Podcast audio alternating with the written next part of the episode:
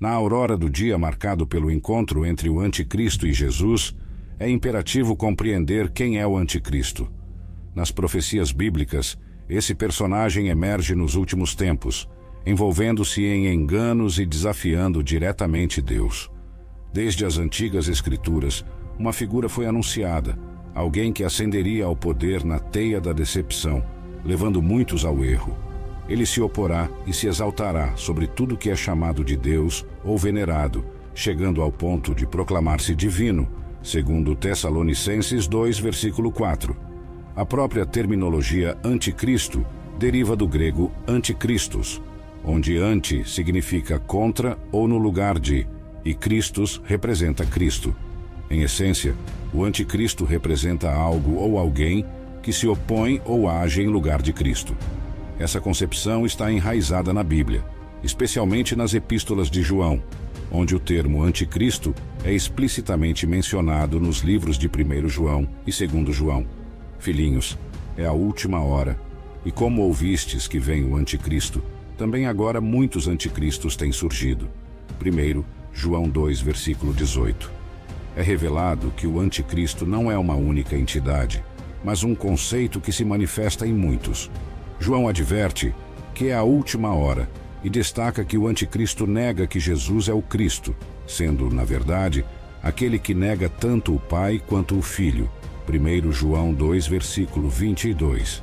Este antagonista espiritual se transformará de um líder regional para um governante mundial, tornando-se, por fim, um ditador global tirânico e autoproclamado Deus. A visão apocalíptica se desdobra com a ascensão do Anticristo, que emerge do mar, simbolizando as nações gentias na Bíblia. Com sete cabeças e dez chifres, ele indica sua relação e habitação por Satanás, conforme revelado em Apocalipse 13. O Anticristo, a certa altura da tribulação, sofrerá uma ferida mortal, mas Satanás, em um ato miraculoso, o curará.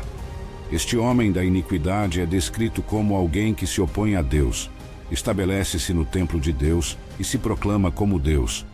Essas características estão alinhadas com o conceito mais amplo de uma figura anticristã, alguém que se opõe e busca substituir Cristo.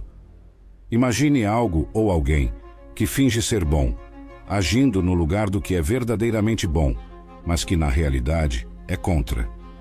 Na Bíblia temos um termo para isso, o anticristo. Embora o termo anticristo seja usado algumas vezes na Bíblia, há outros lugares onde encontramos figuras que agem como esperaríamos do anticristo. Um desses é o homem do pecado mencionado em uma carta aos Tessalonicenses, uma pessoa que tenta agir contra Deus e até se declara Deus.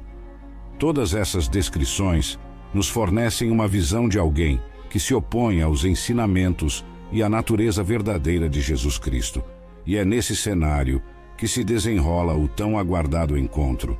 No capítulo 16 do Apocalipse, somos conduzidos a testemunhar o derramamento das taças repletas da ira de Deus. Essas taças são liberadas contra todo o império anticristão e tudo o que está associado a ele.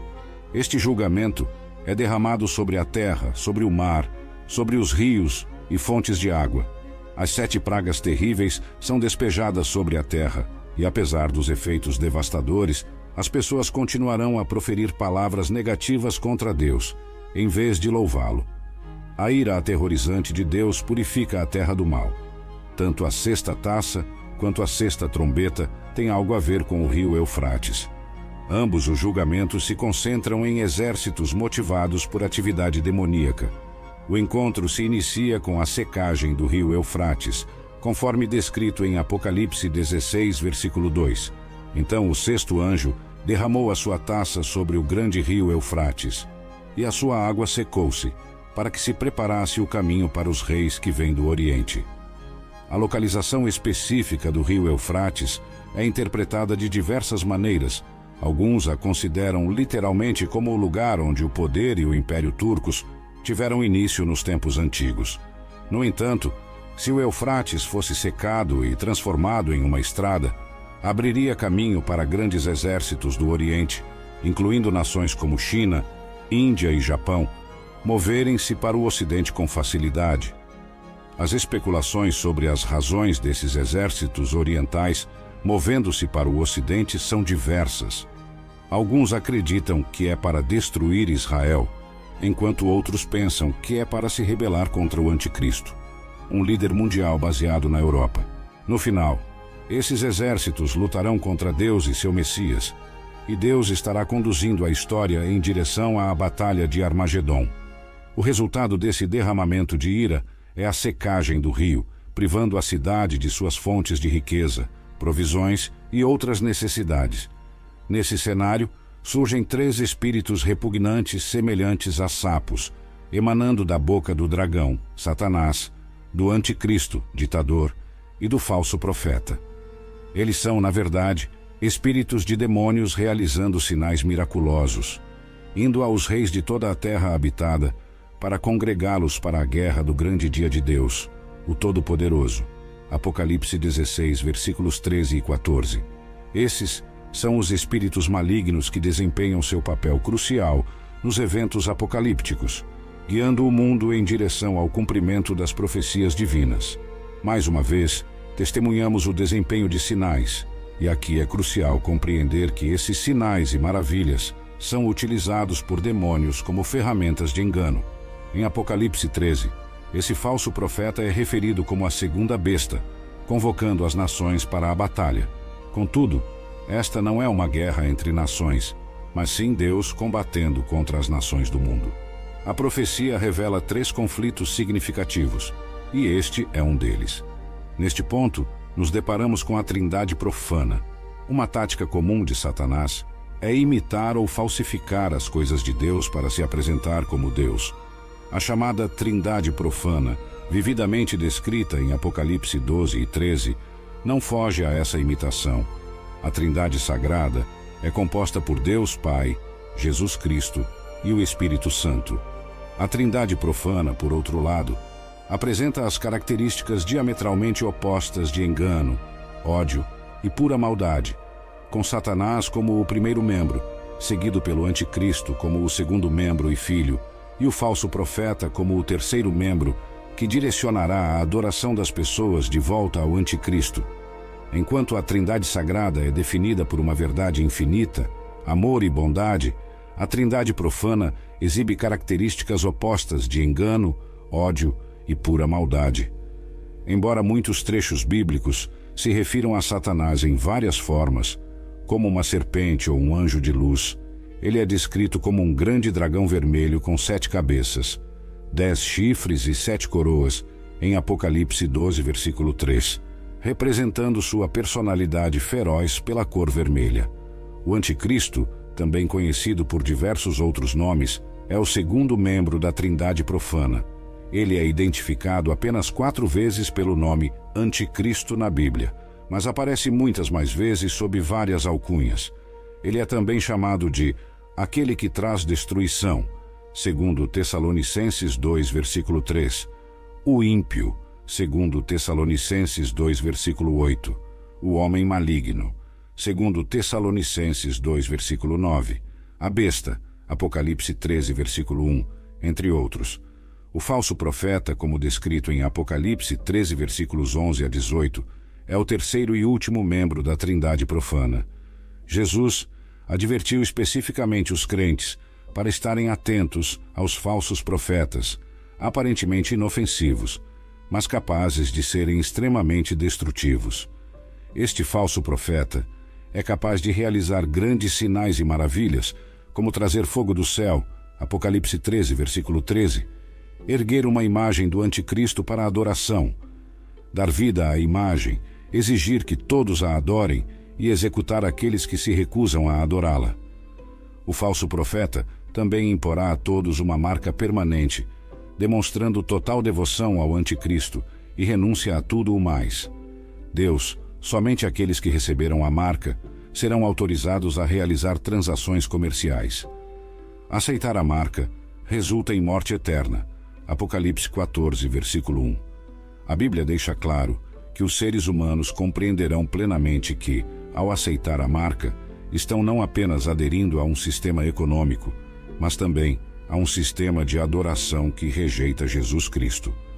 O número da besta é revelado em Apocalipse 13, versículo 8, como 666. O grande dragão está fazendo uma última tentativa de recuperar seu poder e status no mundo, reunindo suas forças e convocando seus espíritos para lançar um último ataque desesperado, antes que seja tarde demais. Observe os instrumentos que ele utiliza para envolver as potências da terra em sua causa e contenda. Três espíritos imundos. Esses três espíritos imundos referem-se aos demônios que ajudam Satanás, a besta e o falso profeta, realizando milagres. Eles persuadirão os reis do Oriente, bem como os exércitos e governantes de todo o mundo, a se reunirem e se envolverem na batalha contra a segunda vinda de Cristo. Em meio à representação da iminente batalha, há um chamado à ação para se preparar para o triunfo de Jesus sobre a atividade demoníaca. A Bíblia relata diversas atividades demoníacas ao longo de suas páginas, podendo envolver doenças, tentações para práticas imorais e propagação de doutrinas falsas. 1 Timóteo 4, versículo 1. Apesar do compromisso desses seres em praticar o mal, Deus os utiliza para cumprir seu plano, conforme revelado em Apocalipse 16, versículos 14 a 16. O alerta é claro: Eis que venho como ladrão. Bem-aventurado aquele que permanece desperto e guarda as suas vestes, para que não ande nu e não se veja a sua vergonha.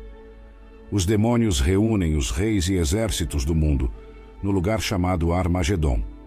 Armagedon, também conhecido como Megido, é o local de uma batalha significativa, associado a lutas cruciais ao longo da história. Megido é uma região frequentemente relacionada a conflitos críticos, incluindo a vitória de Débora sobre Císera e o triunfo de Gideão sobre os midianitas. Mencionado também em Zacarias 12, versículo 1, como um local de luto durante os tempos finais. A introdução ao livro da Revelação de Jesus Cristo revela que o título em inglês deriva da palavra grega Apocalipsis, significando a revelação de algo previamente oculto.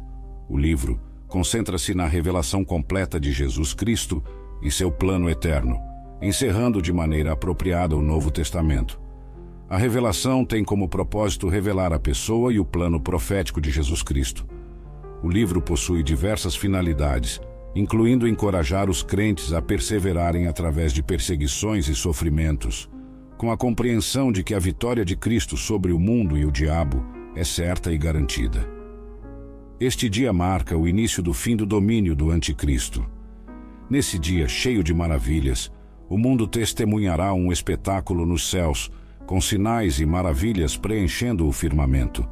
Os céus parecerão se abrir, e a luz perfurará a escuridão, conforme descrito em Mateus 24, versículo 27 porque assim como o relâmpago sai do Oriente e se mostra até ao Ocidente, assim será também a vinda do Filho do Homem. Finalmente, o Anticristo se prepara para a batalha contra Jesus, como previsto nos Salmos 2. Porque as nações se agitam e os povos tramam em vão, os reis da terra se levantam, e os governantes se juntam contra o Senhor e contra o seu ungido, o rei davídico, o Messias, o Cristo. Dizem: Vamos quebrar as suas correntes e jogar fora as suas cordas.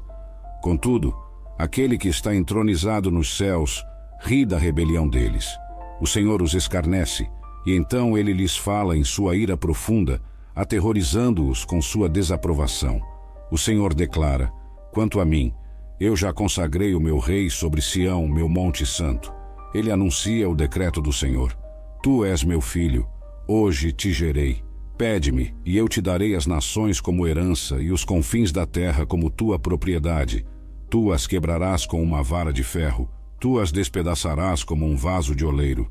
Portanto, ó reis, hajam com sabedoria, sejam instruídos e tomem precauções, ó líderes, juízes, governantes da terra. Adorem o Senhor com reverência, com todo o temor inspirado e reverência submissa. Regozijem-se, mas façam isso com tremor Beijem o filho, mostrem respeito a ele, para que ele não se irrite e vocês pereçam no caminho, pois sua ira pode se acender rapidamente. Após o encontro entre Jesus e o Anticristo, A Bíblia ensina que o reinado do Anticristo chegará ao fim com o retorno de Jesus Cristo. O livro da Revelação, uma visão profética concedida ao apóstolo João, fornece a descrição mais vívida. E vi a besta e os reis da terra e os seus exércitos reunidos para fazerem guerra àquele que estava montado no cavalo e ao seu exército. Nesse momento, o exército do Anticristo e a besta foram capturados, juntamente com o falso profeta, que realizou milagres diante da besta, enganando aqueles que receberam a marca da besta e adoraram a sua imagem. Ambos foram lançados vivos num lago de fogo ardente com enxofre. Apocalipse 19, versículos 19 e 20. Aqui, a besta refere-se ao Anticristo, e aquele que está montado no cavalo refere-se a Jesus Cristo retornando em glória. O falso profeta é outra figura dos tempos finais que auxilia o Anticristo. O dia em que o Anticristo encontra Jesus não é apenas um fim, é a introdução de um novo começo, uma fonte de esperança para a humanidade. As correntes da decepção foram quebradas e o caminho para a redenção tornou-se claro. Diante da escuridão, a luz da verdade de Deus sempre prevalece. Com a derrota do Anticristo, a esperança e a redenção começaram a despontar no mundo. O dia em que ele caiu foi um testemunho do duradouro poder da fé e do triunfo. Foi o dia em que a profecia de Apocalipse 20, versículo 1 se cumpriu, e o diabo que os enganava foi lançado no lago de fogo e enxofre, onde a besta e o falso profeta foram lançados. O que acontece depois desse dia? O milênio. Após a derrota do Anticristo, Jesus estabelecerá um reino na terra, frequentemente chamado de Reino Milenar, pois dura mil anos. Durante esse tempo, Jesus reinará com justiça e paz, e viveram e reinaram com Cristo mil anos. Apocalipse 20, versículo 4. O que ocorre após esse julgamento final? Satanás, que havia sido amarrado durante os mil anos, será solto por um curto período e, em seguida, derrotado. Depois disso, ocorrerá o julgamento final, onde toda a humanidade será julgada, e vi os mortos, grandes e pequenos, de pé diante de Deus, e abriram-se os livros, e abriu-se outro livro, que é o da vida. Apocalipse 20, versículo 12. Líderes que priorizam o bem-estar buscam a justiça não apenas dentro de suas organizações, mas também na sociedade como um todo. Podemos observar Jesus dispensando justiça na terra como o líder supremo, impulsionado a garantir a justiça para todos. Você está tomando alguma medida para causar um impacto no mundo em termos de promovendo a justiça. Esta história nos mostra a importância do livro da Revelação. Antes de sua morte, Jesus profetizou que o Espírito Santo revelaria aos seus apóstolos as coisas que estavam por vir. João 16, versículo 13. Essa profecia foi parcialmente cumprida por meio dos ensinamentos de Paulo e Pedro, mas foi mais completamente realizada por meio da revelação dada ao apóstolo João, enquanto ele estava na ilha de Pátimos. O livro da Revelação contém mais de 40 instâncias da frase e eu vi, e a declaração eu estava no Espírito é frequentemente usada ao longo do livro. João relata que foi instruído a registrar o que viu um total de doze vezes. Oremos, Pai Celestial, neste dia notável, à medida que o capítulo do Anticristo chega ao fim. Voltamos nossos corações para Ti, em busca de entendimento e consolo. Tu, que sempre foste nosso refúgio e força, guia-nos através desses tempos de mudança. Permaneces nosso âncora no meio do caos Ajuda-nos a sempre nos apoiarmos em tuas promessas, lembrando-nos de que o mal nunca terá a última palavra. Renova nossos espíritos e permite que teu amor brilhe intensamente nos dias que virão. Que possamos nos unir como um só, unidos pelo amor e propósito, trabalhando para um mundo repleto de tua graça e misericórdia. Em nome de Jesus, oramos. Amém. Amém.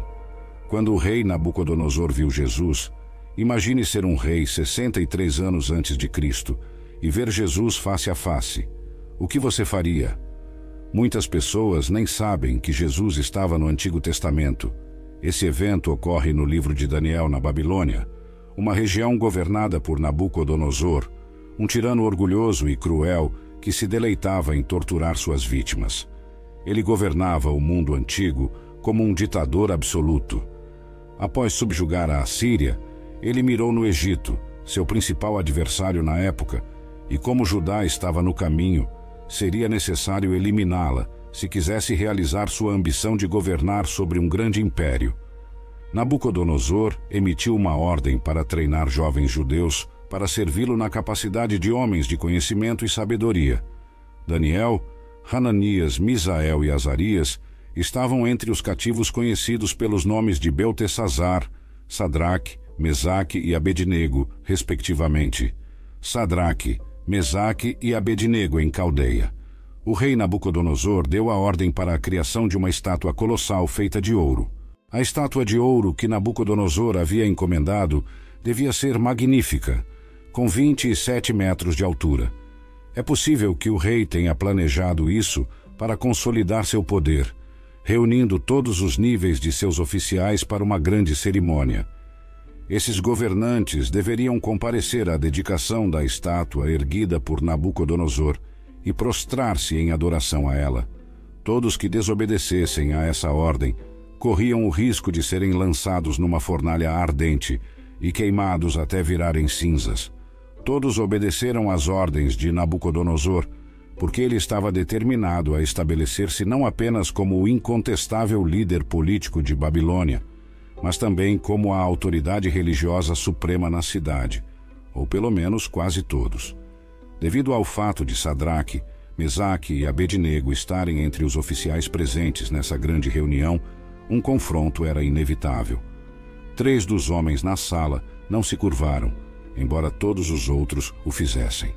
Muitas pessoas não conseguem imaginar a pressão social, que não era fácil suportar, como crianças na igreja olhando ao redor durante o momento de oração para ver quem está de olhos abertos. Alguns caldeus viram os três jovens hebreus mantendo-se firmes entre todos os que se prostraram e correram para informar Nabucodonosor. A inveja gotejava de suas acusações contra os três judeus que haviam alcançado posições de poder, apesar de sua captividade, porque sua fé os proibia de adorar qualquer Deus que não fosse o verdadeiro Deus de Israel os mesquinhos oficiais da corte viram uma oportunidade de eliminar Sadraque, Mesaque e Abednego e não deixaram passar essa chance. Quando Nabucodonosor soube da situação, ficou imediatamente furioso. É surpreendente que ele tenha dado aos acusados a chance de responder às acusações feitas contra eles, o que pode indicar seu respeito por eles. Mas não se engane, o rei aceitaria apenas uma resposta: total concessão eles tinham duas opções: adorar o enorme ídolo de ouro ou perecer no fogo. Apesar de seu louvor anterior ao Deus hebreu, Nabucodonosor acrescentou: Quem é o Deus que vos livrará das minhas mãos? A pergunta do rei seria respondida eventualmente. Daniel 1, versículos 13 e 4. Em uma fúria furiosa, Nabucodonosor deu a ordem para trazer Sadraque, Mesaque e Abednego, e esses homens foram trazidos perante o rei. Nabucodonosor disse a eles: É verdade, Sadraque, Mesaque e Abednego, que vocês não servem aos meus deuses nem adoram a imagem de ouro que eu erigi? Esses valentes homens judeus desafiaram a ordem direta do rei e se entregaram às mãos de Deus. Sua resposta é impressionante. Sadraque, Mesaque e Abednego responderam ao rei: Ó Nabucodonosor, não precisamos responder-te sobre este assunto. Se o nosso Deus, quem nós servimos, é capaz de nos livrar do forno de fogo ardente, e ele nos livrará de suas mãos, ó Rei. Mas se ele não o fizer, saibas, ó Rei, que não serviremos aos teus deuses, nem adoraremos a imagem de ouro que tu ergueste. Daniel 3 versículos 16 a 18, Bíblia amplificada. Em outras palavras, eles disseram: Preferimos temer o nosso Deus do que o seu forno em qualquer dia. Mesmo que ele decida nos deixar queimar, ainda assim serviremos ao Deus vivo em vez do seu ídolo morto. Inestimável, preferiam a morte à infidelidade a Deus e certamente planejaram essa possibilidade por muito tempo. O nível de fúria de Nabucodonosor, ao ter sua autoridade desafiada, é difícil de imaginar, mas aparentemente seu rosto ficou lívido. Ele deu ordens para aquecer o forno sete vezes mais do que o habitual para coincidir com sua fúria. Quando Sadraque, Mesaque e Abednego foram lançados nas chamas, o calor radiante era tão intenso que os homens que os carregavam foram mortos, sem dúvida, usando roupas inflamáveis. Os fiéis hebreus não tinham esperança, a menos que a esperança em si mesma interviesse. Daniel 3, versículos 19 a 25, Bíblia amplificada. Então, Nabucodonosor ficou cheio de fúria e sua expressão facial mudou em relação a Sadraque, Mesaque e Abednego. Ele deu a ordem de que o forno fosse aquecido sete vezes mais do que o habitual. Ele comandou certos homens fortes em seu exército para amarrar Sadraque, Mesaque e Abednego e lançá-los no forno de fogo ardente. Então esses três homens foram amarrados em suas calças, casacos, turbantes e outras roupas, e foram lançados no meio do forno de fogo ardente. Porque a ordem do rei era urgente, e o forno estava extremamente quente, a chama do fogo matou os homens que carregavam Sadraque, Mesaque e Abednego. Mas esses três homens, Sadraque, Mesaque e Abednego, caíram no meio do forno de fogo ardente ainda amarrados. Então o rei Nabucodonosor olhou e ficou espantado, e ele pulou e disse a seus conselheiros: Não lançamos três homens que estavam amarrados no meio do fogo? Eles responderam ao rei: Certamente, ó rei. Ele exclamou: Vejo quatro homens soltos, andando no meio do fogo, e não estão feridos. E a aparência do quarto é semelhante a um filho dos deuses.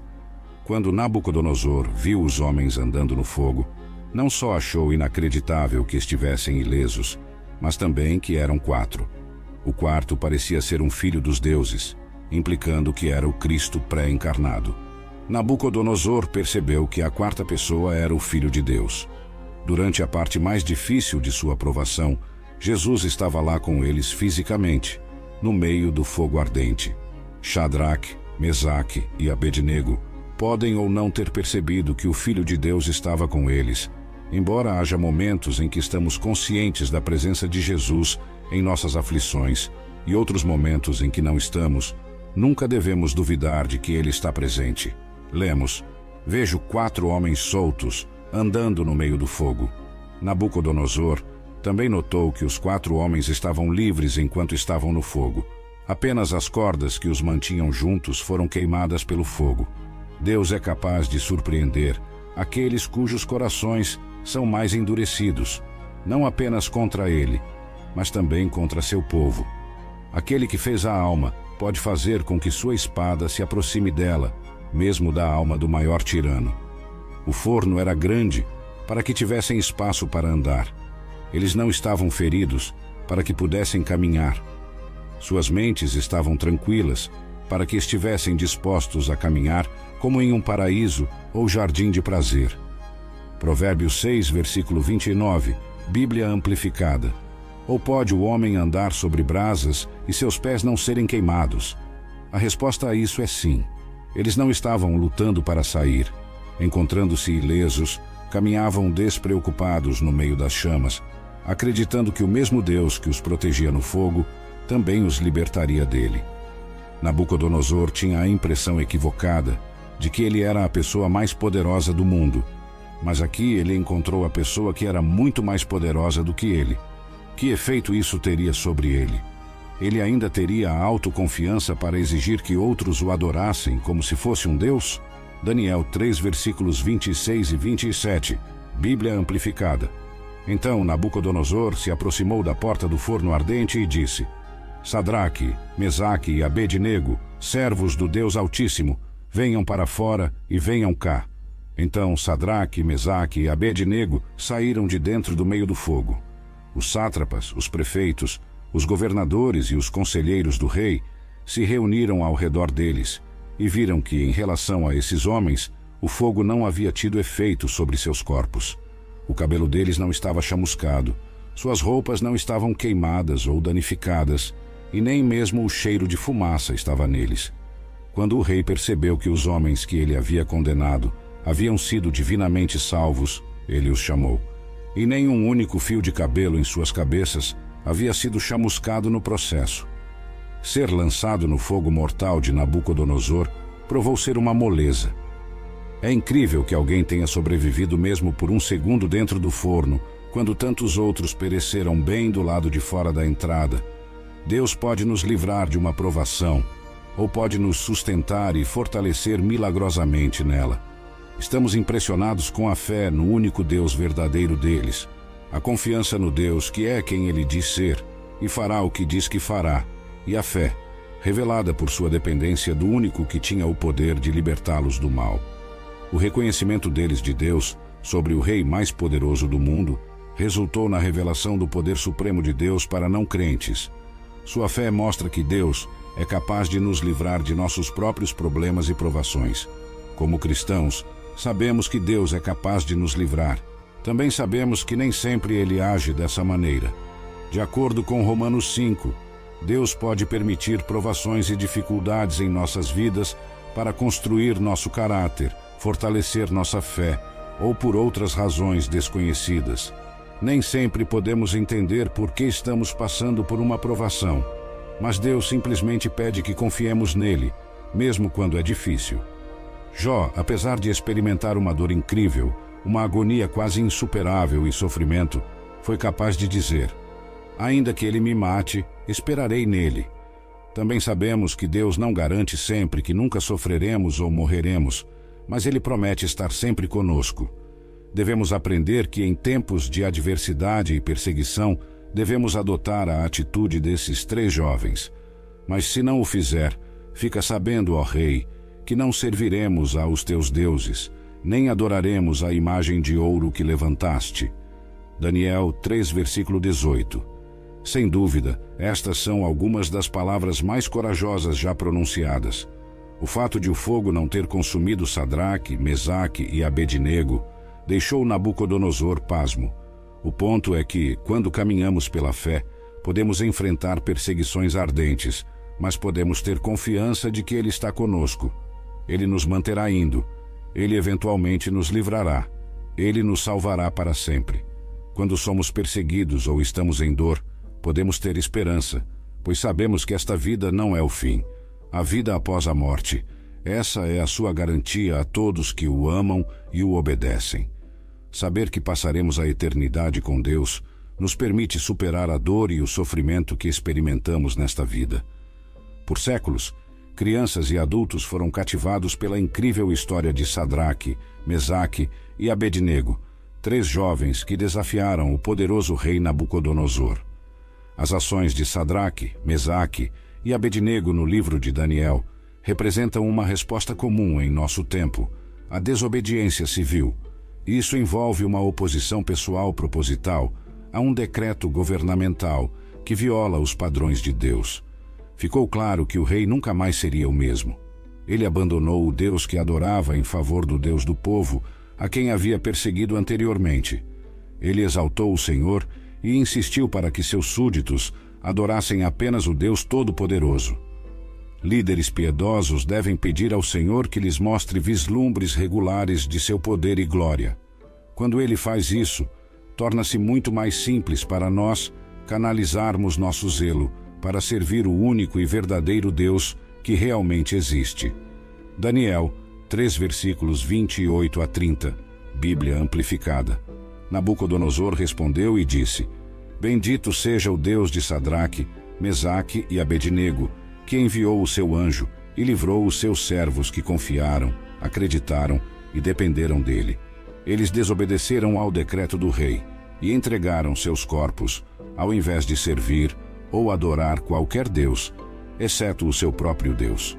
Portanto, faço um decreto de que qualquer povo, nação ou língua que falar algo ofensivo contra o Deus de Sadraque, Mesaque e Abednego será cortado em pedaços, e suas casas serão transformadas em montes de lixo, pois não há outro Deus capaz de salvar dessa maneira. Então, o rei fez com que Sadraque, Mesaque e Abednego prosperassem na província da Babilônia. Jesus é mencionado várias vezes no Antigo Testamento. No entanto, ele não é referido por esse nome, nem aparece na mesma forma que o faz no Novo Testamento. No entanto, ele está presente no Antigo Testamento. Cristo é enfatizado ao longo de toda a Escritura Sagrada. Jesus Cristo validou o fato de que o Antigo Testamento faz referências a ele em João 5, versículo 46. Após ser confrontado por um grupo de autoridades religiosas, Jesus explicou que o Antigo Testamento fala sobre ele. Se creres em Moisés, creríeis em mim, porque de mim ele escreveu. Segundo Jesus, a obra de Deus com o homem desde o início dos tempos apontava para ele. Outro momento em que Jesus mostrou que está no Antigo Testamento foi no dia de sua ressurreição. Segundo algumas contagens, mais de 300 profecias do Antigo Testamento apontam para Jesus Cristo e foram cumpridas por ele em sua vida na terra.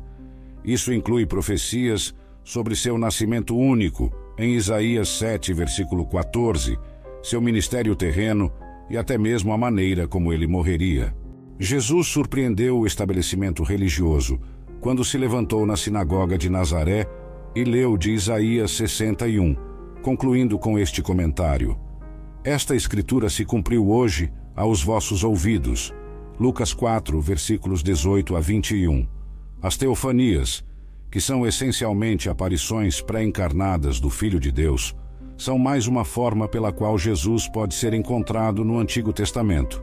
No entanto, existem maneiras ainda mais profundas nas quais Jesus pode ser encontrado no Antigo Testamento. Estas podem ser categorizadas como o que chamamos de tipos. Um tipo é uma pessoa ou coisa no Antigo Testamento que prefigura uma pessoa ou coisa no Novo. A vida de José é um exemplo que parece modelar a vida de Cristo.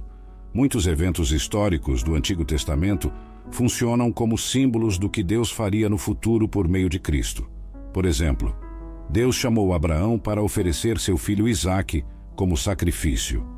Abraão pronunciou estas palavras proféticas em resposta à pergunta de Isaque sobre um cordeiro. Deus mesmo proverá o cordeiro para o holocausto, meu filho.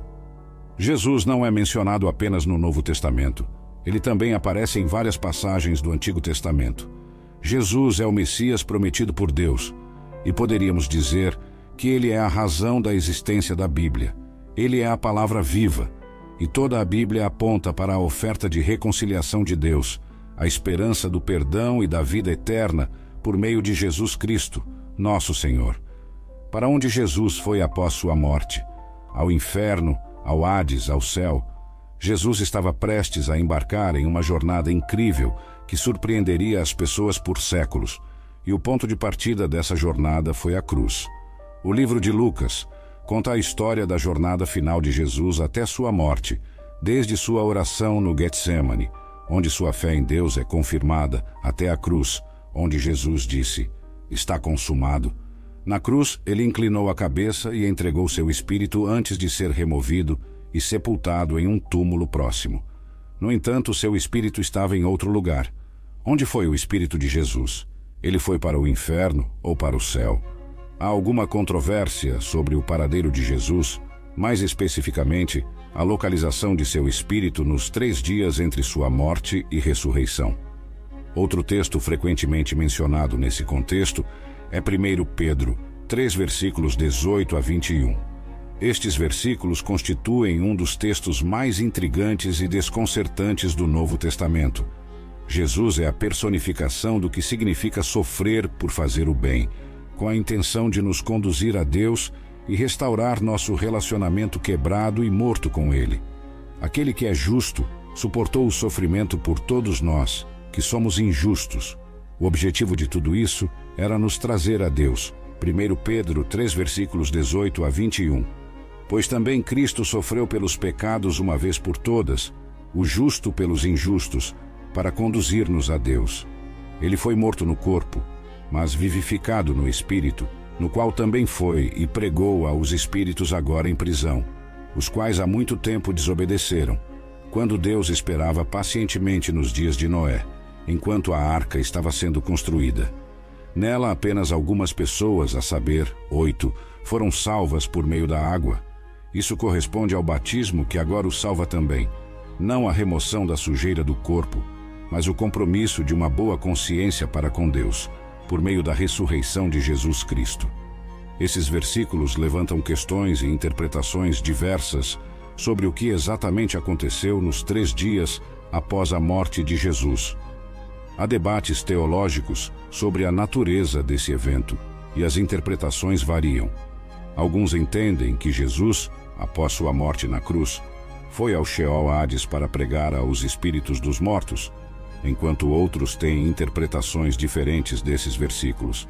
Independentemente da interpretação, o foco principal permanece em Cristo, como o Salvador que sofreu pelos pecados e nos reconciliou com Deus. Apelo a Deus por uma boa consciência clara, demonstrando o que você acredita ser seu, através da ressurreição de Jesus Cristo. Lemos sobre Jesus sendo morto na carne, mas vivificado pelo Espírito. Apesar de Jesus ter morrido em seu corpo, o Espírito Santo foi capaz de ressuscitá-lo dos mortos por meio de um sofrimento piedoso. Jesus pregou aos espíritos na prisão, lê-se, pelo qual também foi e pregou aos espíritos agora em prisão, que outrora foram desobedientes. Jesus pregou aos espíritos na prisão com a ajuda do Espírito Santo, e parece que isso foi feito depois que Jesus morreu, mas antes de sua ressurreição. Jesus realmente pregou aos espíritos no Hades. Sim, é isso mesmo. O Hades é considerado o reino dos mortos. E Jesus teria ido lá para entregar sua mensagem. É bastante fascinante pensar sobre isso, não é mesmo? Lemos: pregar aos espíritos na prisão. Você já se perguntou quem tem a autoridade e o poder supremos neste mundo? Não importa qual seja a sua resposta, a Bíblia tem uma resposta clara para essa pergunta. Ela afirma que mesmo aqueles que estão debaixo da terra, profundamente sob o solo, devem reconhecer Jesus como seu Senhor Supremo. É uma declaração poderosa que nos lembra do poder e autoridade supremos que Jesus exerce sobre todas as coisas. É um pensamento humilde, mas também nos dá esperança e conforto, sabendo que temos um Senhor amoroso e poderoso que está no controle de tudo. Filipenses 2, versículo 10 para que ao nome de Jesus se dobre todo o joelho dos que estão nos céus, na terra e debaixo da terra, e toda língua confesse que Jesus Cristo é Senhor, para a glória de Deus Pai. Contemple a totalidade absoluta da criação, reconhecendo a superioridade incomparável de Jesus Cristo. Lemos sobre aqueles debaixo da terra. Feche os olhos e imagine um mundo onde os falecidos que repousam no seio da terra possam ser despertados para a vida mais uma vez pelo poderoso poder de Cristo. Parece uma cena saída direto de um cativante romance, não é mesmo? Todo joelho deve se dobrar, toda língua deve confessar. A combinação de línguas confessando e joelhos se dobrando evidencia a ideia de uma submissão completa a Jesus, tanto em palavras quanto em ações, e isso é exigido de todos. Imagine uma cena onde pessoas de todas as esferas da vida se reúnem, suas línguas confessando e seus joelhos se dobrando em completa submissão a Jesus. É uma imagem poderosa que fala de uma conexão profunda, uma crença unificada e uma fé inabalável. Todos nós somos exigidos a nos entregar completamente a Ele, não apenas em palavras, mas também em ações. Essa ideia de completa rendição a Jesus é ao mesmo tempo humilde e capacitadora, e é algo que pode inspirar a todos nós a viver vidas mais significativas. Devido à totalidade desta confissão da divindade de Jesus, inúmeras pessoas imaginam que isso ocorrerá formalmente após o último julgamento, quando todas as criaturas no céu e no inferno são compelidas a se ajoelhar e declarar que Jesus Cristo é o Senhor. A identidade dos espíritos aqui os espíritos na prisão, é claramente identificada. Quem eram eles? Aqueles que foram desobedientes. Quando foram desobedientes? Nos tempos de Noé. Existem diferentes interpretações. Bem, a maior parte de 1 Pedro é fácil de entender. Há um problema. Esses versículos têm pelo menos 314 interpretações diferentes. Como a Escritura afirma, Jesus foi ressuscitado dos mortos pelo poder do Espírito Santo, pelo qual ele foi e pregou àqueles que eram desobedientes nos dias do dilúvio de Noé. Poucos versículos depois, Pedro diz: Pois é por isso que as boas novas da salvação foram pregadas até aos mortos, para que, embora sejam julgados na carne como os homens são, vivam no espírito de acordo com a vontade e o propósito de Deus. 1 Pedro 4, versículo 6. Apesar de todas as outras escrituras indicarem que isso é impossível, alguns erroneamente usaram esse texto para apoiar sua doutrina de mais chances de redenção na vida após a morte. A morte sela nosso destino, marca o início de um abismo imenso.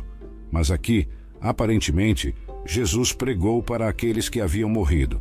Como isso pode ser compreendido? De acordo com o texto, é evidente que Jesus estava se comunicando ativamente com outros e permaneceu consciente durante o tempo entre sua morte e ressurreição. As pessoas com quem ele se comunicava também estavam totalmente conscientes e envolvidas na comunicação com ele. É interessante observar que há pouca discussão sobre o que aconteceu no sábado durante a Semana Santa, já que geralmente termina na sexta-feira e retoma no domingo. Assim, nunca sabemos o que Jesus estava fazendo no sábado. É uma crença comum que Jesus estava inativo e inconsciente após sua morte e antes de sua ressurreição, já que seu corpo permaneceu no túmulo. No entanto, é importante observar que, apesar de sua morte física, seu espírito ainda estava muito vivo. Após sua morte, ele foi ao mundo dos mortos e pregou lá. Posso imaginar Pedro, encontrando-se com Jesus no primeiro domingo de Páscoa e perguntando a Jesus: Onde diabos você esteve? Em resposta, Jesus diz que na verdade não esteve na terra, mas esteve no Hades, que é o mundo dos mortos. O que na terra ou o que no Hades você estava fazendo lá? Jesus diz a Pedro que estava pregando para aqueles que se afogaram. O dilúvio de Noé separa o espírito e o corpo. Em menos de uma semana, Jesus experimentou todas as três fases, sendo um espírito encarnado, morrendo na cruz e recomendando seu espírito a Deus, e finalmente seu corpo sendo colocado no túmulo. Ele continuou a existir em sua forma espiritual e pregou para as pessoas desobedientes que pereceram no dilúvio de Noé. Na manhã do domingo de Páscoa, seu corpo e espírito foram reunidos e ele permaneceu totalmente consciente e capaz de se comunicar ao longo de todas essas fases a aqueles que acreditam que sua mensagem foi destinada apenas à geração de Noé. Algumas pessoas mantêm a visão de que a segunda chance após o dilúvio foi concedida apenas a uma geração, e não há indicação na Bíblia de que qualquer outra geração receberia tal oportunidade. Essa geração poderia acusar Deus de ser injusto e injusto. Poderiam dizer: você nos exterminou e depois prometeu nunca mais fazer isso novamente. A segunda interpretação é a de espíritos demoníacos. Dentro do contexto dessa visão, os espíritos que Jesus abordou poderiam ser seres demoníacos. Se os espíritos mencionados em 1 Pedro 3, versículo 19, são anjos caídos, parece provável que esses espíritos foram aprisionados porque estavam envolvidos em um pecado grave antes do dilúvio que ocorreu durante o período de Noé. Pedro faz referência ao dilúvio de Noé no versículo 20. Se esses fossem de fato anjos caídos, não poderia ter sido uma mensagem de redenção, já que os anjos não podem ser salvos. Hebreus 2, versículo 16. Pois, como todos sabemos, ele, Cristo, não toma dos anjos caídos para lhes dar uma ajuda, mas ele toma dos descendentes caídos de Abraão, estendendo a ele sua mão de livramento. Se esses fossem anjos caídos, a proclamação de Jesus provavelmente declarava sua vitória sobre Satanás e seus seguidores. 1 Pedro 3, versículo 22. Ele subiu ao céu e está à direita de Deus, que é o lugar de honra e autoridade, com todos os anjos, autoridades e poderes feitos submissos a ele. Quem são esses espíritos da geração ímpia? Imagine uma geração tão ímpia que se recusou a ouvir uma mensagem que poderia salvar vidas. O resultado foi que eles pereceram em um dilúvio catastrófico. É um lembrete assustador das consequências do pecado. O pecado dessas pessoas, segundo a palavra, era desobediência, rebeldia, inconvencibilidade e incredulidade. Seu pecado é agravado pelo fato de Deus ter mostrado a eles paciência e longanimidade por 120 anos, enquanto Noé preparava a arca e os alertava sobre o desastre. Como resultado, eles se afogaram e seus espíritos foram lançados no inferno, conhecido como uma prisão. No entanto, Noé e sua família obediente foram salvos na arca por causa de sua fé. Segundo Pedro 2, versículo 5. Se ele não poupou o mundo antigo, mas protegeu Noé, pregador da justiça, com mais sete pessoas, quando trouxe o julgamento de um dilúvio sobre o mundo ímpio. Quem escreveu este interessante trecho? Este interessante trecho foi escrito por Pedro. Os cristãos têm um carinho especial por sua primeira carta, conhecida por sua calorosidade e identificação. Curiosamente, o nome original de Pedro era Simão, que significava junco e era bastante comum. No entanto, quando ele conheceu Jesus, recebeu o nome Pedro, que era muito menos comum e significava rocha. Essa mudança de nome simbolizava a transformação do caráter de Pedro que Jesus viu nele. Pedro foi uma das duas primeiras pessoas que Jesus chamou para segui-lo. Inicialmente, ele era um homem facilmente influenciado, como um junco ao vento. No entanto, depois que Jesus o deixou, ele se tornou sólido como uma rocha. Pedro foi o primeiro em todas as listas dos doze e foi o porta-voz não oficial do grupo. Os evangelhos retratam claramente o caráter de Pedro, que tinha muitas qualidades, como charme, entusiasmo, impulsividade e energia, mas também acompanhadas de fraquezas, como instabilidade, volubilidade e covardia. Por que Pedro escreveu isso? Neste ponto, seria benéfico fazer uma pausa e lembrar a ordem fundamental de pensamento que existia ao longo desta carta, escrita contra o pano de fundo da perseguição generalizada. A carta de Pedro era dirigida a cristãos que estavam enfrentando dificuldades devido às suas vidas e testemunhos. É possível que eles tenham ponderado a questão de por que, se a fé cristã estivesse correta, eles estavam sofrendo. Se o cristianismo fosse a verdadeira fé, por que tão poucas pessoas a seguiam? Pedro se refere a Noé, o fiel pregador que advertiu as pessoas por 120 anos que Deus destruiria o mundo com água. Apesar dos avisos de Noé, as pessoas zombaram e o rejeitaram. No entanto, Deus o salvou e sua família durante o dilúvio, o que finalmente validou a fidelidade de Noé. No contexto da história do mundo, a maioria das pessoas nem sempre esteve certa, mesmo que haja apenas poucas pessoas salvas. A fé de alguém não deve ser abalada pelo fato de haver apenas poucas pessoas verdadeiramente crentes. Havia apenas oito crentes nos dias de Noé, mas há milhões hoje. Não foi a água que os salvou. Eles foram salvos através da água. Não foi a água que os salvou. Foi o julgamento que Deus executou para trazê-los em segurança. A arca é uma representação do Senhor Jesus Cristo. Uma imagem do julgamento de Deus é representada pelo dilúvio de água. A arca era o único meio pelo qual alguém poderia ser salvo. Aqueles que estavam dentro da estrutura foram os únicos que sobreviveram ao dilúvio. Todos os outros que estavam do lado de fora do edifício pereceram. Assim, Cristo é a única maneira de salvação. Aqueles que estão em Cristo estão tão salvos quanto Deus mesmo pode fazê-los. As pessoas que estão do lado de fora estão completamente perdidas. A arca serviu como um refúgio seguro para as pessoas no processo de atravessar a água do julgamento. A arca foi submetida à força total da tempestade. Da mesma forma, Cristo suportou a fúria do julgamento de Deus contra nossos pecados. E para aqueles que estão nele, não há julgamento, João 5, versículo 24. Havia água ao redor da arca, água caindo sobre ela e água abaixo dela. A arca estava cercada por água, mas, por outro lado, ela levava seus crentes através do mar para um lugar de segurança em uma criação renovada. Consequentemente, as pessoas que depositam sua fé no Salvador são transportadas de maneira segura por meio de uma cena de morte e destruição para o lugar da ressurreição e uma nova vida. O que Jesus pregou? Não sabemos o motivo preciso pelo qual Jesus pregou aos espíritos que estavam confinados. Presumivelmente, isso foi uma forma de pregação, que é o ato de proclamar a mensagem de Deus.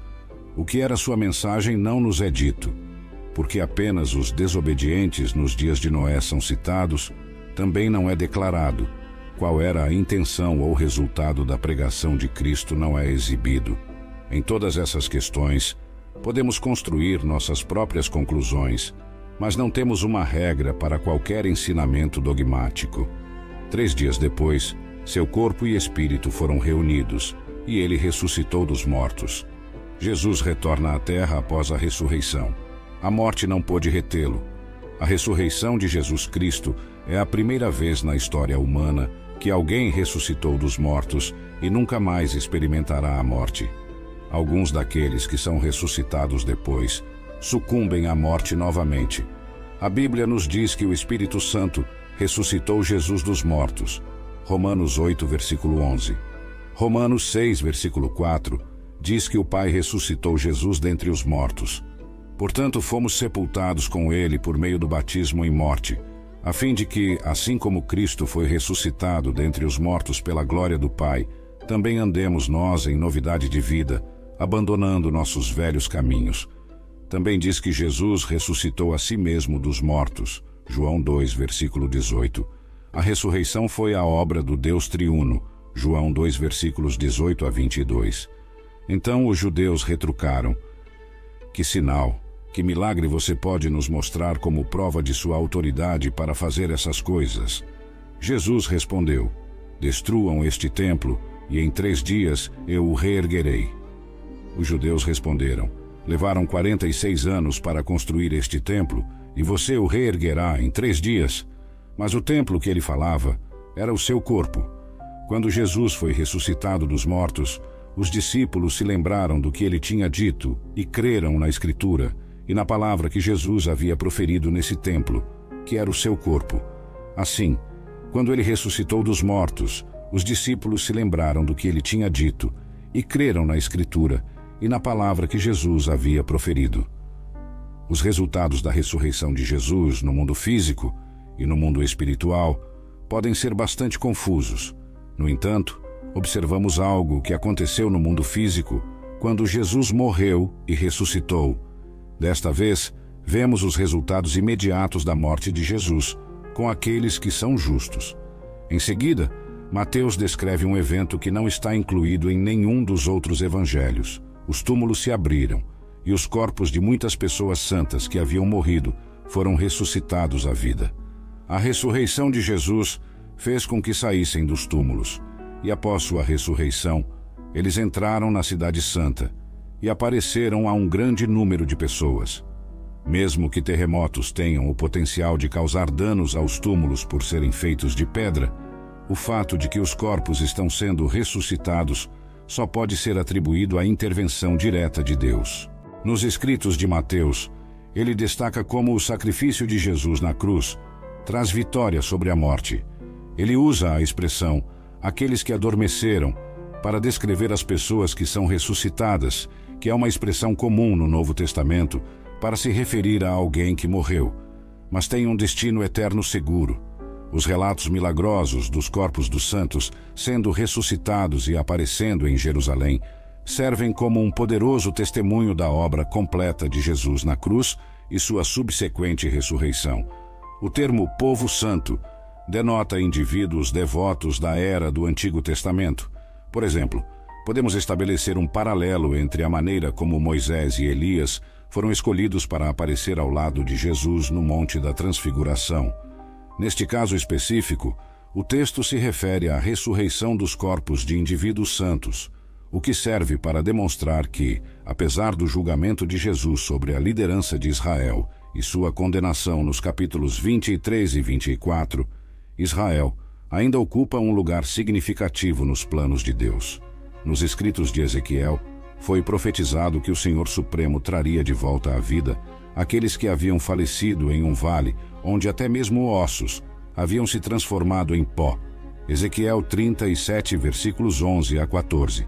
Então ele me disse: Filho do homem, esses ossos são toda a nação de Israel. Eles dizem: Nossos ossos se secaram e nossa esperança se foi. Fomos exterminados. Portanto, profetize e diga a eles: Assim diz o soberano, o Senhor: Ó meu povo, vou abrir as suas sepulturas e fazê-los sair delas. Eu os trarei de volta à terra de Israel. Então vocês, meu povo, saberão que eu sou o Senhor, quando eu abrir as suas sepulturas e os fizer sair delas. Porei em vocês o meu espírito, e vocês viverão, e os colocarei em sua própria terra. Então vocês saberão que eu, o Senhor, Falei e fiz isso. Declara o Senhor: Estes ossos são toda a casa de Israel. Eis que eles dizem: Nossos ossos se secaram e nossa esperança está perdida. Estamos completamente cortados. Portanto, profetize e diga-lhes: Assim diz o Senhor Deus: Eis que vou abrir as vossas sepulturas e fazer-vos sair das vossas sepulturas, ó meu povo, e vos trarei de volta para a terra de Israel. Então vocês saberão com confiança que eu sou o Senhor, quando eu abrir as vossas sepulturas e vos fizer sair delas, ó meu povo. Eu porei o meu espírito em vocês, e vocês viverão, e eu vos colocarei em vossa própria terra então vocês saberão que eu, o Senhor, falei e cumpri. Diz o Senhor. Mateus deixa este evento sem adornos porque o seu significado é claro. Derek Tidball relaciona a ressurreição destes santos como uma amostra da ressurreição a qual todos os crentes podem antecipar-se através da morte de Jesus. Um novo dia chegou, um dia em que a morte foi derrotada pela ressurreição para a vida eterna foi tornada possível. Mateus não responde a todas as perguntas que gostaríamos de ter sobre esses eventos miraculosos, mas ao narrá-los, apresenta um testemunho unificado da confirmação sobrenatural da identidade de Jesus. Onde está Jesus agora? Onde Jesus reside? Encontramos a resposta a isso após a ressurreição.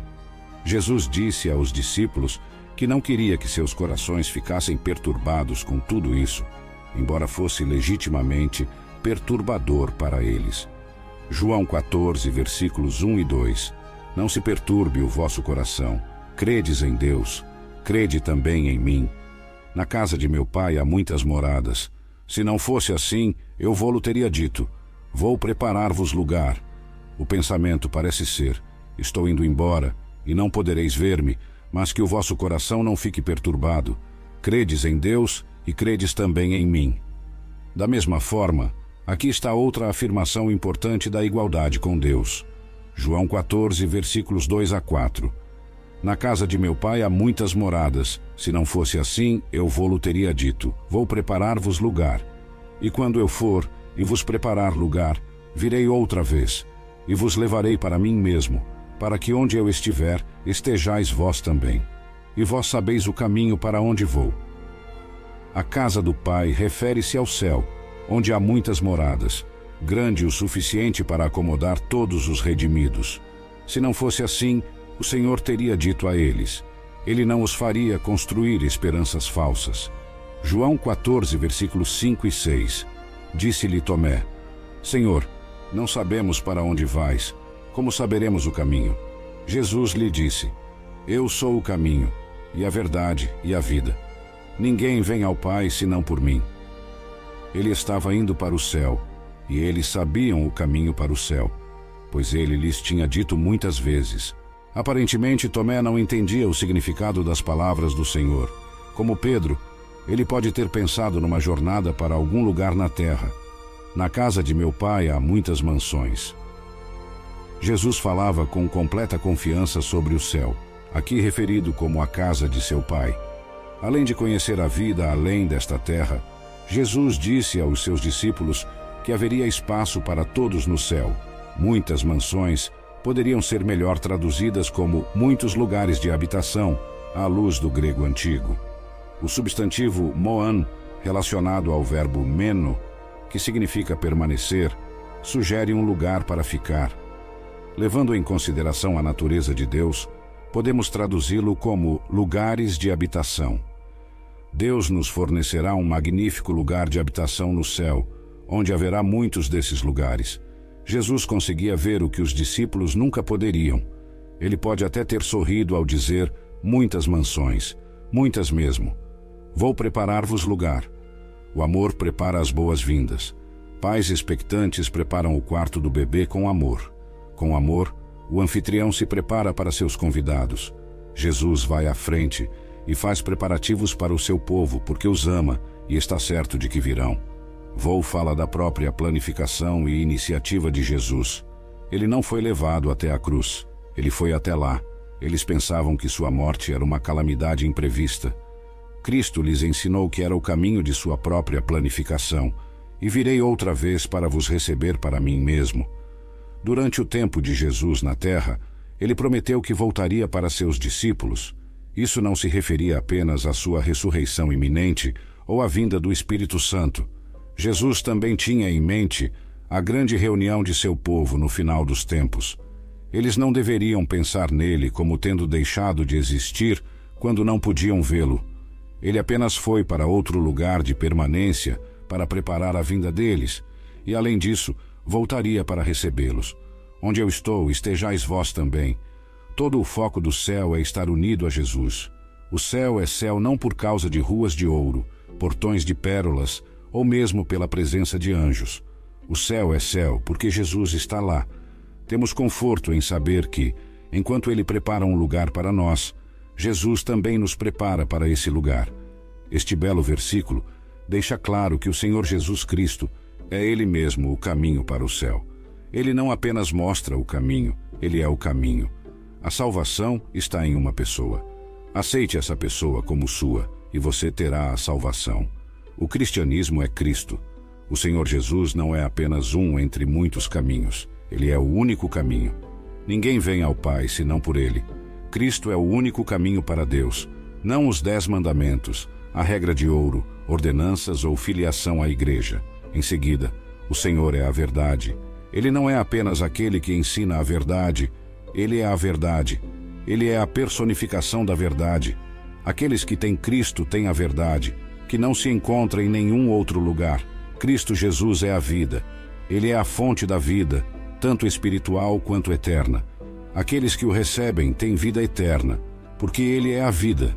Lemos: Senhor, não sabemos para onde vais. O fato de Tomé expressar sua confusão de maneira tão clara e honesta é algo que devemos apreciar. Pensávamos que Jesus simplesmente ia para outro lugar, como se fosse outra cidade. O céu é um lar maravilhoso para onde estamos indo o lugar do Pai. Jesus disse: Vou preparar um lugar para vocês, nosso lar. Quando você entra na casa de Deus, você está em casa e Jesus está preparando nosso lar eterno. O Senhor voltará novamente nos ares, quando aqueles que morreram na fé serão ressuscitados primeiro. Tessalonicenses 4, versículos 13 a 18 diz: Não queremos, porém, irmãos, que sejais ignorantes acerca dos que já dormem, para que não vos entristeçais como os demais, que não têm esperança. Porque se cremos que Jesus morreu e ressuscitou, assim também aos que dormem, Deus, mediante Jesus, os tornará a trazer juntamente com ele. Dizemo-vos, pois, isto pela palavra do Senhor, que nós, os que ficarmos vivos para a vinda do Senhor, de modo algum precederemos os que já dormem, porque o Senhor mesmo descerá do céu com grande brado, a voz do arcanjo, ao som da trombeta de Deus, e os que morreram em Cristo ressuscitarão primeiro. Depois nós, os que ficarmos vivos, seremos arrebatados juntamente com eles, nas nuvens, ao encontro do Senhor nos ares, e assim estaremos para sempre com o Senhor. Consolai-vos, pois, uns aos outros com estas palavras. Jesus fez planos para que o Espírito Santo concluísse a obra que ele havia começado. A Escritura demonstra que a ascensão de Jesus foi um retorno literal e corporal ao céu.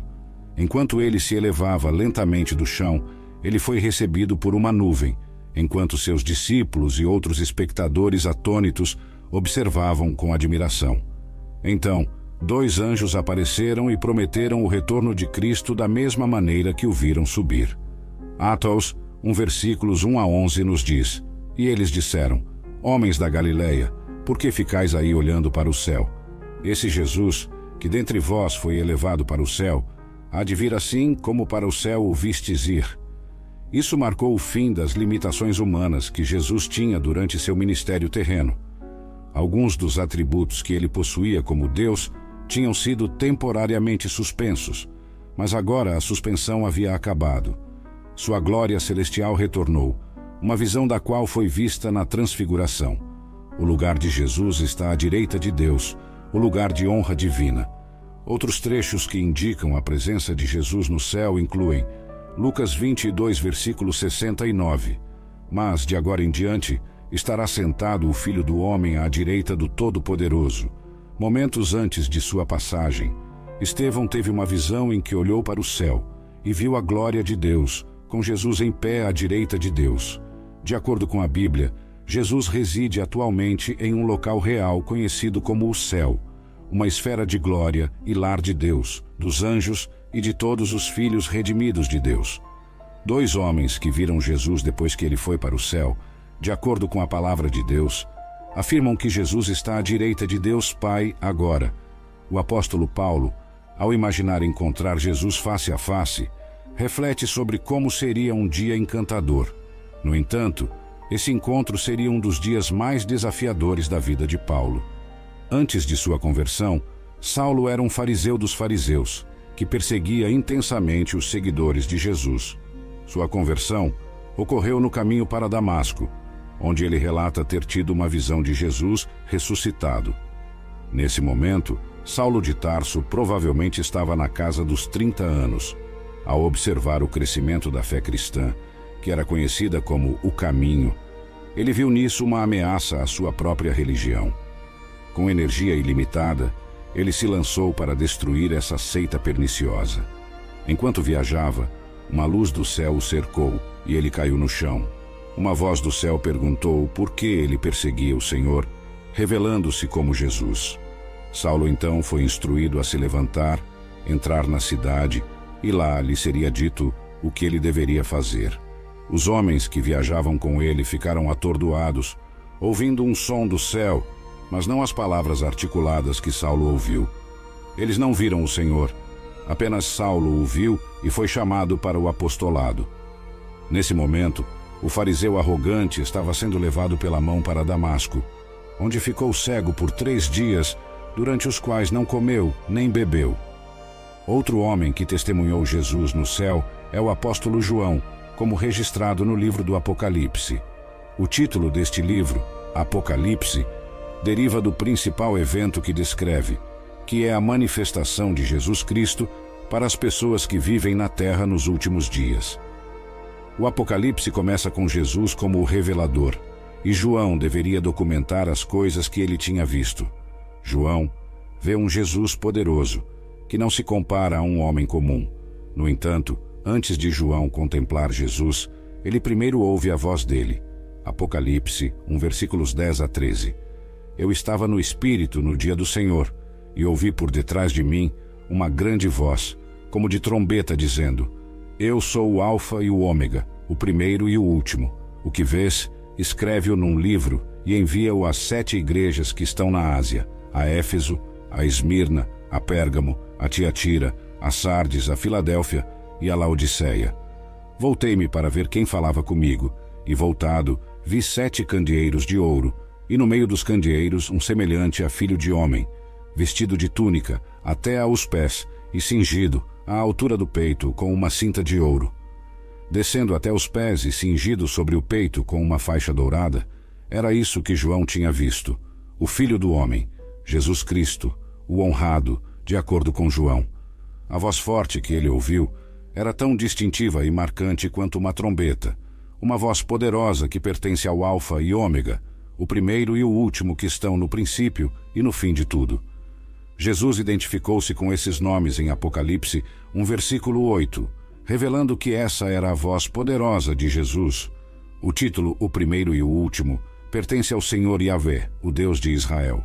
Os títulos Alfa e Ômega têm a mesma ideia de primeiro e último. Este é um dos trechos do Novo Testamento onde Jesus claramente se afirmou como Deus. Podemos apenas imaginar o que passou pela mente de João ao ouvir o som da voz. Provavelmente, a voz que ele ouviu não correspondia perfeitamente à maneira como ele lembrava da voz de Jesus. João a descreveu como a de uma trombeta, Apocalipse 1, versículo 10. Mas ele sabia que era Jesus, porque a voz se descrevia como o Alfa e Ômega depois de passar tanto tempo com Jesus durante seu ministério na terra, João finalmente teve a oportunidade de encontrá-lo face a face. O título de Jesus, semelhante a um filho do homem, evoca a figura que reinaria como agente de Deus. Daniel 7, versículos 13 e 14. Seu rosto brilha como o sol, algo que os textos gregos retratam algumas vezes para a divindade, e textos judaicos fazem o mesmo para anjos e até para Deus. Apocalipse 10, versículo 1. João continua descrevendo a visão, destacando os detalhes majestosos da presença de Jesus. Nesse momento, João cai aos pés de Jesus como morto, impressionado pela glória divina. Jesus, com compaixão, coloca sua mão direita sobre João e diz: Não temas, eu sou o primeiro e o último, a absoluta divindade, o Filho de Deus. Mesmo sendo um apóstolo que conhecera Jesus na terra, João ficou maravilhado ao testemunhar essa visão incrível. Ele percebeu o milagre que era Jesus ter ocultado sua glória enquanto esteve na terra. Enquanto caminhava nesta terra, Jesus revela sua autoridade em Apocalipse, um versículo 18. Eu sou o que vive e estava morto, mas eis que estou vivo para todo o sempre. Amém. E tenho as chaves da morte e do Hades. Inicialmente, Jesus trouxe consolo a João, tocando-o compassivamente. Talvez o toque de Jesus tenha sido mais reconfortante do que sua aparição. Em seguida, ele diz a João: Não temas. João, na presença de Jesus, não tinha motivo para temer, pois estava diante do Senhor da eternidade, passado e futuro. Jesus é declarado como o que vive e estava morto e está vivo para todo o sempre. Ele detém credenciais de ressurreição e vive para nunca mais morrer. A vitória de Jesus sobre o pecado e a morte é eterna. Ele não ressuscitou apenas para morrer novamente. Jesus é o único que possui as chaves do Hades e da morte. Alguns podem pensar que o diabo tem a autoridade para decidir quem vive e quem morre, mas estão enganados, pois apenas Jesus detém essas chaves. Este diálogo é crucial, representando o último encontro pessoal de João com Jesus registrado na Bíblia. Ao possuir as chaves da morte, o Cristo ressurreto tem controle e autoridade sobre ela. Quando Jesus morreu, o fez em seu próprio tempo. Ao entregar seu espírito, a notícia de que Jesus já estava morto surpreendeu Pilatos. Jesus, tendo autoridade sobre a morte, pôde ressuscitar após entregar seu espírito. Além disso, ele tem o poder de libertar seus seguidores da morte, para que possam estar com ele para sempre. Consideremos a metáfora das chaves. Dar a alguém a chave da cidade é um sinal de honra e boas-vindas. As chaves frequentemente simbolizam autoridade e controle na Bíblia. Quem possui uma chave mestra tem a autoridade de entrar em qualquer sala e abrir qualquer porta em um edifício. Na vida cotidiana, a chave é um símbolo real de propriedade e poder. Nosso Senhor Jesus Cristo permanece supremo.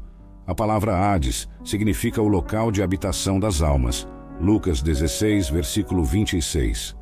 No verso seguinte, Apocalipse 1, versículo 23, o texto destaca que, por meio da chave de Cristo, aqueles que desejam vir de um lado para o outro não serão capazes, e nenhum poderá atravessar de lá para cá. São as chaves de Cristo que confinaram os espíritos perdidos. Cristo conquistou a morte por ser sem pecado. A maldição sobre a humanidade no jardim do Éden, decorrente do pecado, foi claramente declarada. Cristo venceu a morte e as consequências para nós são eternas. A vitória de Cristo sobre a morte é a base das boas novas do Evangelho. Sem a ressurreição, não há Evangelho e, de fato, não há esperança para nós. 1 Coríntios 15, versículos 1 e 17. Outros videntes preencheram o povo de Deus com o desejo de que o Senhor um dia abolisse a morte. Oséias 13, versículo 14. Essa esperança se cumpre nas palavras de Isaías 25, versículo 8, onde Deus promete engolir a morte para todo o sempre. A morte era a arma mais poderosa e aterrorizante do diabo contra nós, mas os crentes são mais que vencedores por meio daquele que nos amou. Cristo conquistou a morte e os crentes se firmam nas palavras de Jesus. Não podemos esquecer que o Pai concedeu a Jesus o direito de ocupar essa posição elevada, como recompensa pelo que ele fez. De servo dos servos, Jesus ascendeu a Rei dos Reis e Senhor dos Senhores. Ele se humilhou mais do que qualquer outro. Mas agora, ele reina mais alto do que qualquer outro. De coroa de espinhos, ele agora usa a coroa dos céus. De servo dos servos, ele se tornou o Senhor dos Senhores e o Rei dos Reis. Adoremos a ele. Que nossos corações ao ponderarem essas verdades simples, tragam seus tesouros aos seus pés, entronizando-o como Senhor sobre tudo. É verdade que a maioria das pessoas teme uma coisa acima de tudo, e essa coisa é a morte. Para o mundo, a morte é desconhecida, e pessoas não salvas sentem medo ao considerar o que está por vir. Mas não sejamos enganados: o inferno é real, quer a maioria admita ou não. A morte muda a vida das pessoas. Após nossas vidas na terra, os cristãos marcharão em vitória, seguindo a Cristo. Não há razão para ter medo para aqueles que creem em Cristo. Isso nos leva a dizer: adoremos aquele que tem as chaves do inferno e da morte. Venhamos diante dele com ações de graças e mostremo-nos alegres nele com cânticos